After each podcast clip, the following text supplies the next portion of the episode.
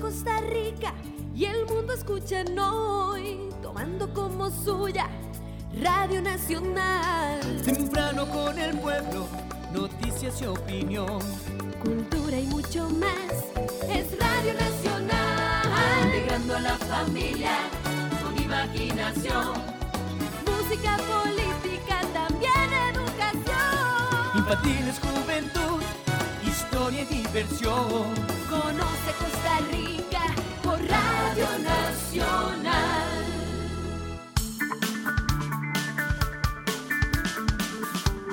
Onda UNED. Radio. Imagen y sonido, hasta donde estés. OndaUNED.com. Un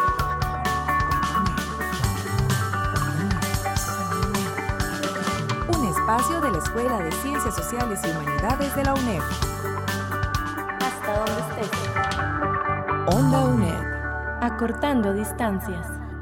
Un saludo a todos ustedes que nos ven desde Onda UNED, desde Facebook o desde YouTube.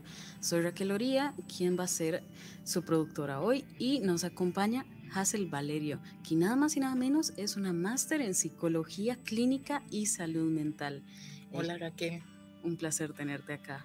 Hoy venís a, hablarnos eh, en, un, en un espacio libre sobre lo que es la violencia intrafamiliar. Así es. Para iniciar, no sé si quisieras presentarte Claro. vos. Gracias. Mi nombre, como lo decía Raquel, es Hazel Valerio. Yo soy psicóloga, máster en psicología clínica y de la salud mental y también cuento con, con una especialidad en resolución de conflictos. Y bueno, eh, este tema que nos trae hoy acá, yo quisiera que, que más que una entrevista sea como un conversatorio, que sintamos en este espacio un espacio para reflexionar sobre un tema que nos aqueja como sociedad, que lamentablemente, lejos de disminuir, y ahora vamos a ver un poquito de estadísticas, ha ido en aumento. La pandemia nos, nos reveló algunas cifras eh, alarmantes. Y bueno, vamos a hablar sobre violencia intrafamiliar, chicos, para que todos los que nos están oyendo en este día puedan conocer qué es la violencia intrafamiliar, los tipos de violencia, cómo se presenta. Cosas que, que tal vez todos sabemos, pero a veces no queremos evidenciar. Vamos a trabajar también sobre el ciclo de la violencia intrafamiliar, hablar sobre algunos mitos que no dejan de ser importantes. Eh, vamos a ver consecuencias que tienen las personas, algunas estadísticas y de último y no menos importante, recomendaciones de qué puede hacer una persona que es víctima de violencia intrafamiliar. Esta frase que traigo hoy por acá, Raquel, mm, lamentablemente es lo que he escuchado de muchas víctimas que sufren violencia intrafamiliar. Muchas de ellas me expresan, estoy cansada de tener que ser valiente. La gente me dice, bueno, has podido con todo, vas a poder. Y ya no quiero ser valiente. Únicamente quiero sentirme libre y poder estar en una sociedad donde como mujer tengo valor y desde ese valor que tengo como mujer puedo expresarme libremente sin agresión. Porque realmente las cifras son alarmantes. Desde el primero de enero del 2017 hasta finalizar el año 2021, encontramos que 247.470 personas solicitaron medidas de protección. Esto se convierte en un aproximado de 136 personas por día. Y es alarmante. Estamos en un país verdaderamente pequeño, en el cual esto representa un alto porcentaje de nuestra población que está sufriendo violencia intrafamiliar. No solo las mujeres son víctimas de violencia. Más adelante vamos a, a hablar al respecto. Entonces estamos hablando de que la violencia intrafamiliar se gesta a lo interno del hogar. No es una persona desconocida que va a maltratar a otra, sino que tiene, tiene sí o sí, es una de las características, que existir una relación de parentesco. Algo también e importante es que este tipo de agresión, y antes Raquel lo dijo muy bien, no, no atenta únicamente contra la integridad física, podría atentar también contra la integridad psicológica de la persona. Entonces es eso de que no vemos el golpe, pero también está dejando secuelas a nivel emocional. Podría ser también violencia sexual o incluso violencia patrimonial. Interesa conceptualizar estos cuatro tipos de violencia. Creo que tradicionalmente y por mucho tiempo la que hemos conocido como violencia es la física. Entonces, los golpes y eh, característicamente ese moretón que vemos por allá o que le quebró un brazo, un pie, ok, sí, efectivamente esto es violencia física, pero no es la única que existe. Existe también la violencia psicológica, que es aquella donde la persona recibe un maltrato por medio generalmente de las palabras, donde el otro intenta minimizar a esa persona y hacerlo sentir mal hacerlo sentir menos, denigrar su integridad emocional y va destruyendo la autoestima de esa persona hasta llegar a minimizarla. Vamos a encontrar también y esta yo creo que es uno de los tipos de violencia intrafamiliar más controversial y es la sexual.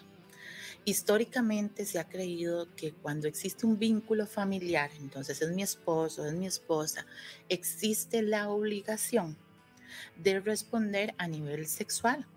Pero vamos a hablar de que existe violencia sexual cuando pese a que la persona se niega a ejecutar alguna acción, el otro lo fuerza.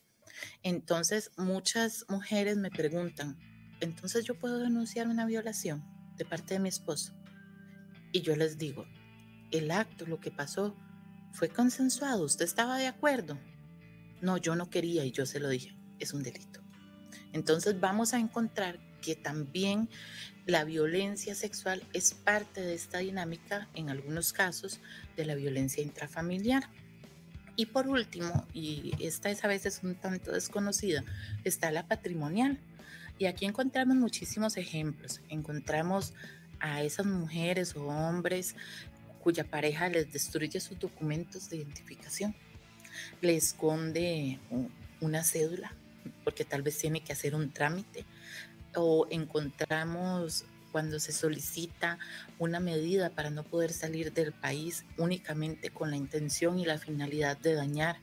Vamos a encontrar a, personas a las que se les dañan sus objetos. Entonces me enojé, comencé a tirar todo en la casa, lo destruí y ahí estamos también hablando de violencia patrimonial. Entonces, como podemos ver, Raquel, no, no podemos definir solo violencia como ese golpe, sino que vamos a encontrar y un amplio rango de acciones que nos hablan de violencia. También em, creo que es importante que hablemos y profundicemos un poco en lo que es el ciclo de, de violencia intrafamiliar.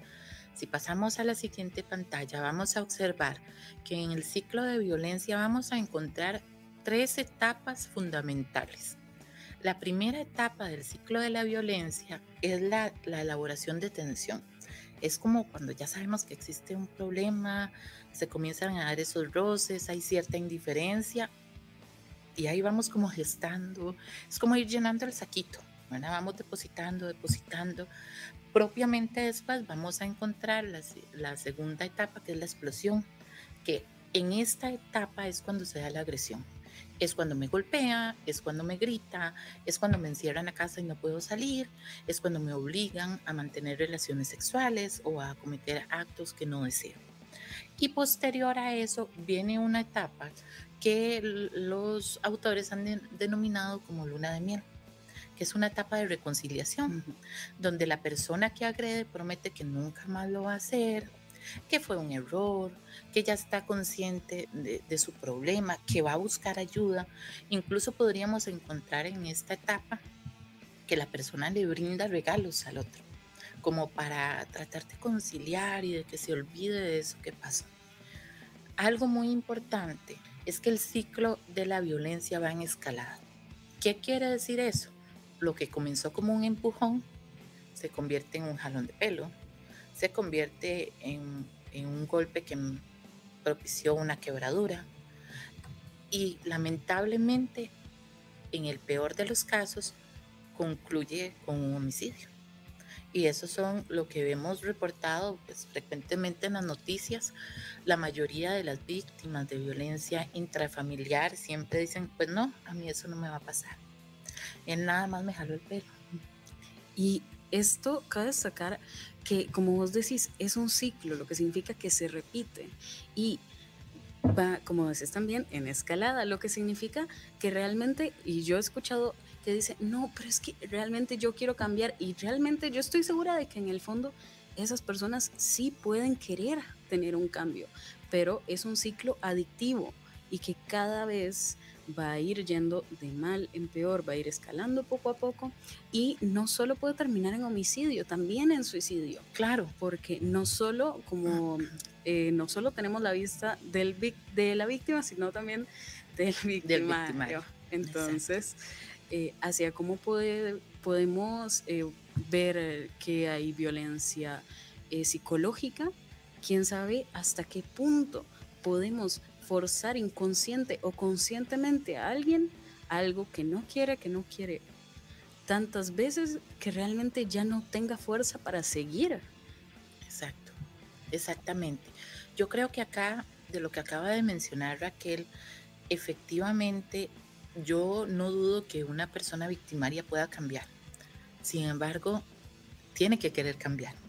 Entonces, esto tiene que pasar de una promesa tenemos que ver acciones en las que la persona victimaria está ejecutando para propiciar ese cambio, porque el cambio no viene por sí solo. Entonces, vamos a ver, es importante que si vamos identificando todos estos signos, nos alertemos y que no creamos, como lo decía antes, que a mí no me va a pasar. Muchos de los casos, y bien lo acaba de apuntar Raquel, no solo terminan en un homicidio o femicidio, sino también en un suicidio, porque después de cometer el acto violento, la persona cae en razón de lo que acaba de hacer y termina en un homicidio, y lo cual es doblemente grave. No estamos perdiendo una vida, estamos perdiendo dos, y en muchos de los casos, diría que en todos, hay terceras personas que se ven afectadas, hijos, hijas, familiares, que son cercanos a esas personas que están viviendo violencia intrafamiliar. Onda UNED. Acortando distancias. Radio Nacional, 101.5 FM. Otro aspecto importante de la violencia intrafamiliar es que sucede a lo interno, dentro de cuatro paredes. Entonces, generalmente vamos a encontrar cómo, pero yo nunca oí pleitos en esa casa, pero si se llevaban tan bien, pero eran una familia ejemplar. Entonces, esto es algo que nosotros tenemos desde, por ejemplo, em, disciplinas como la nuestra, psicología, estar pendientes de todos esos síntomas, de las señales de alerta, poder brindar información, y ya me estoy adelantando a las recomendaciones, pero poder brindar información a la persona para que se oriente. Yo em, pues por mi trabajo atiendo muchas víctimas de violencia intrafamiliar, en su mayoría mujeres, y muchas de ellas ponen la denuncia y posteriormente la quitan. Y es algo que sucede justo en esta etapa de la luna de miel, donde se dan todas las promesas, bueno, si usted me quita la denuncia, yo le prometo que esto jamás va a volver a pasar. Y volvemos a, empezar en este ciclo. Creo que el principal mito, y todos todas ustedes lo han escuchado, es que la violencia es innata de los hombres. O sea que las mujeres no son violentas. Y eso es un mito. Encontramos, y ahora vamos a ver en las estadísticas que así lo demuestran, que las mujeres también ejercen violencia contra sus parejas o incluso en, otras ocasiones contra sus hijos o hijas. Otro de los, de los mitos muy común es que quien es violento es porque la otra persona lo provocó es que si ella no hubiera hecho eso, si no hubiera salido con sus amigas, yo no le pego. Es que si él no chateara toda la noche, entonces yo no le quiebro el reloj, por poner algunos ejemplos. Estamos justificando o poniendo la responsabilidad no en la persona eh, que está ejerciendo la violencia, sino más bien en la que es víctima de violencia. Y eso es uno de los, de los mitos más importantes y que de repente nos ha costado un poco eh, erradicar. Otro mito es que la violencia intrafamiliar solo se da en clases bajas. Y vamos a tener acá cualquier tipo de víctima y no depende de una clase social, no depende de dónde viva, no depende de si tiene estudios o no tiene estudios, cualquiera de nosotros o nosotras podría eventualmente ser víctima de violencia intrafamiliar. Otra y un mito muy común es que la violencia se va a acabar si dejamos al agresor. Y no, resulta que cuando dejamos a esa persona que nos violenta, a veces más bien se dispara más la violencia. Y es justamente cuando encontramos en las estadísticas que escuchamos es que acaba de poner las medidas y la mató. Porque justamente romper con ese vínculo va a propiciar más la violencia. Y un mito, eh, hay muchos más, pero el último que quiero mencionar y que me parece lamentable es considerar que las personas víctimas de violencia intrafamiliar están ahí porque les gusta. Entonces uno escucha frecuentemente, es que no lo dejas porque le gusta que le peguen. Pero nadie más que esa persona que está inmersa en un ciclo de violencia intrafamiliar que puede vivenciar. Yo siempre he dicho, yo puedo hablar de este tema, pero yo no soy la experta la experta o el experto es esa persona que día a día tiene que enfrentar situaciones de violencia intrafamiliar y ver cómo sobrevivir a todo esto. Entonces, este es un mito doloroso.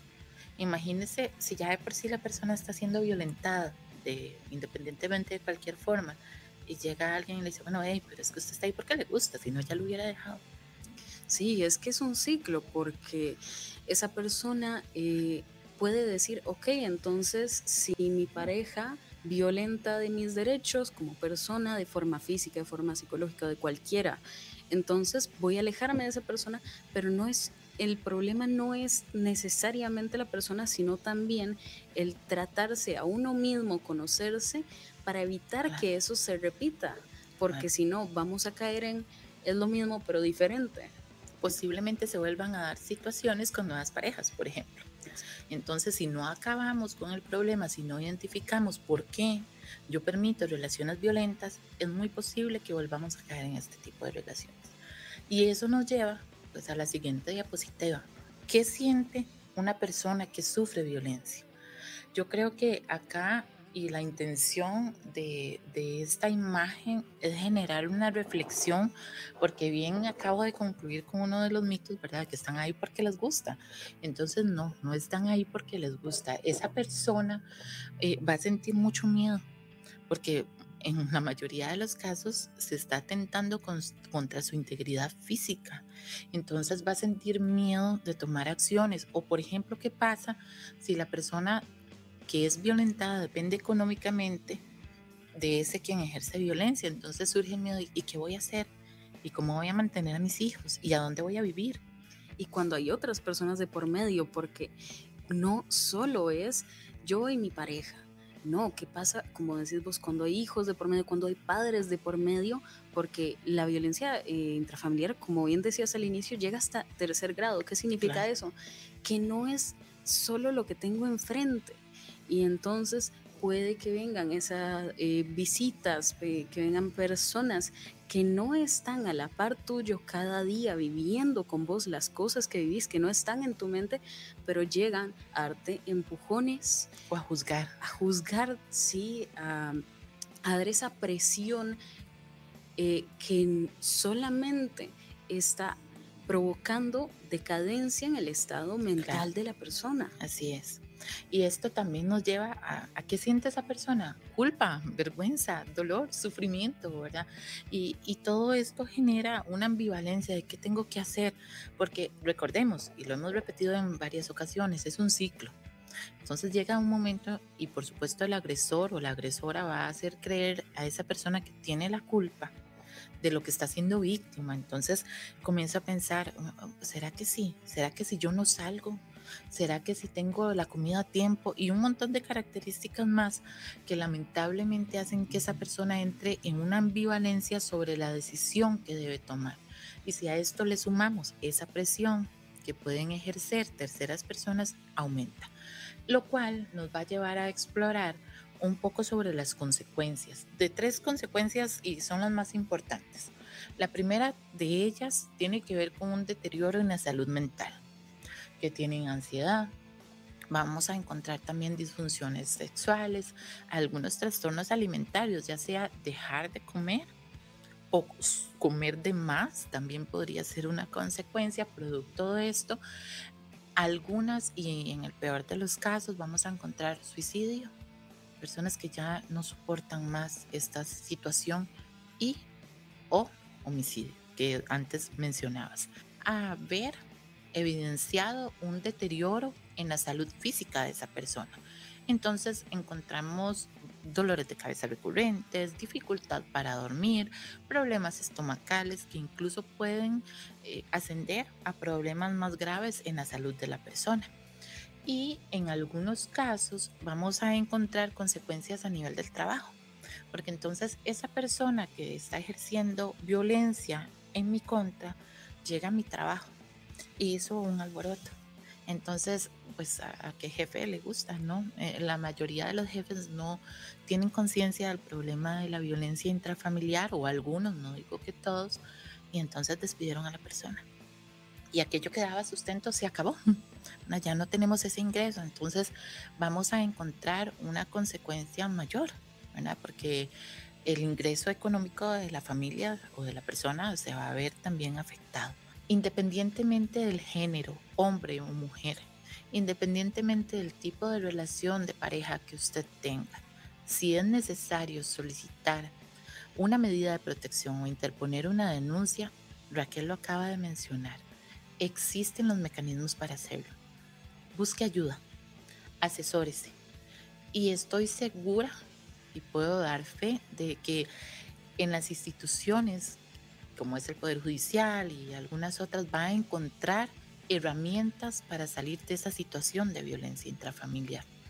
Y bueno, vamos a ir un poquito a, las recomendaciones, porque hemos hablado ya del tema y dentro de las recomendaciones, estas van dirigidas sobre todo a aquellas terceras personas que, a las que llega información de, vamos a ver, qué hacer si yo tengo una persona al frente que me está contando que es víctima de violencia intrafamiliar, independientemente de si sea hombre o mujer, primero que nada creer. Si esa persona me está contando es porque sintió confianza y, y está haciendo un llamado de atención. Sí, no podemos desvalidar la opinión de alguien más o creer que lo que está diciendo no tiene importancia o que son cosas normales que le suceden a cualquiera. Es importante que si esa persona se está abriendo con nosotros, nosotros tomemos información y digamos, wow, ok, ¿qué puedo hacer yo para ayudar a esta persona que me está contando su situación? Y eso tiene que ver, esto que dice Raquel tiene que ver con validar esas emociones, esos sentimientos, eso que la persona nos está diciendo. Vamos a tratar a esa persona con respeto de la información que nos está trasladando.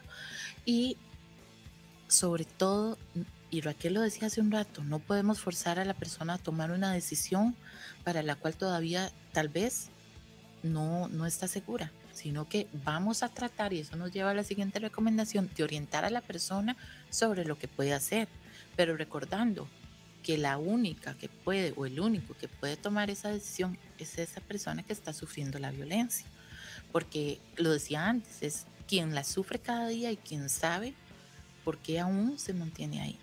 Entonces no podemos direccionar a una persona a tomar una decisión para la cual todavía no se encuentra, se me fue la palabra, preparada, sino que más bien nuestra labor, independientemente del rol que tengamos, sea la vecina, sea la amiga, sea nuestra compañera o compañero de trabajo, es orientar a esa persona. Algunos de los lugares donde nosotros podríamos recurrir en caso de estar enfrentando también di algunas recomendaciones generales de qué hacer si a mí llega una persona que sufre violencia intrafamiliar, pero ahora también es hacia esa persona que está sufriendo violencia. Entonces vamos a tener, en el caso de las mujeres, pues las unidades regionales del INAM, que siempre están abiertas y le van a asesorar sobre cuáles son los pasos a seguir para poder interponer una denuncia. Si es algo emergente que se dio en ese momento y no podemos esperar, sin duda acudir a la línea de emergencias del 911, hacer una llamada. Y yo, yo aquí quiero también em, hacer un llamado a la reflexión. ¿Cuántos de nosotros oímos un, pleito, por llamarlo de alguna manera, grave y cierran las cortinas, cierran las puertas, aquí nada está pasando. Entonces no, no podemos hacernos ciegos a estas situaciones de violencia. También, si no es la persona víctima, nosotros podemos llamar y denunciar cualquier situación de violencia intrafamiliar que hayamos detectado. También vamos a, encontrar que a nivel nacional, en las diferentes provincias y poblados, vamos a encontrar los juzgados de violencia doméstica. En estos juzgados hay personal altamente especializado que los va a guiar sobre el proceso de interponer la denuncia. Y también el Poder Judicial cuenta con una plataforma integrada de servicios de atención para víctimas de violencia intrafamiliar, en la cual en un solo lugar la persona puede interponer la denuncia, solicitar si así lo requiere pensión alimentaria, y hacer otros procesos de manera tal que no se tenga que revictimizar a la persona contando su historia una y otra vez en diferentes estrados. Completamente necesario, porque así como se hace, por ejemplo, en los juicios, pero no todo llega a juicio. Entonces, eh, tratar de, buscar eh, cómo podemos facilitarle la ayuda a esa víctima y claramente ellos son los expertos y sabrán mejor que uno, pero eso no significa que no podemos poner nuestro grano de arena para apoyar a la persona. Em, quiero finalizar con, una pequeñita eh, frase y la misma tiene que ver justamente con lo que iniciamos y trata de que la violencia no son solo los golpes. Entonces, ni golpes que duelan ni palabras que hieran. ¿Qué quiero decir con esto? La violencia intrafamiliar va más allá de la física. Entonces, poco a poco y cada uno de nosotros puede poner ese granito de arena. Hoy le hemos dado alguna información, algunas herramientas y bueno, sin duda yo, yo deseo que esta información llegue a la mayor cantidad de personas y que se pueda reproducir para que cada vez sean menos las víctimas de violencia intrafamiliar. Completamente cierto. Y bueno, muchísimas gracias por acompañarnos, por darnos esta magistral información.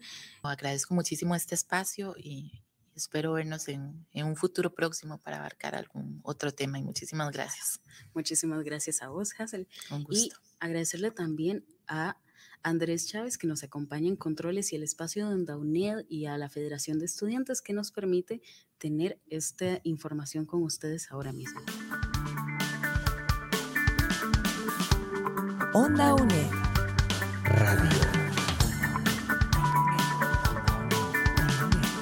Imagen y sonido.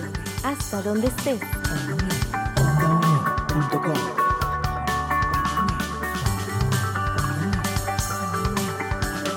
Un espacio de la Escuela de Ciencias Sociales y Humanidades de la UNED.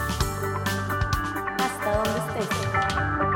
Onda UNED. Acortando distancias.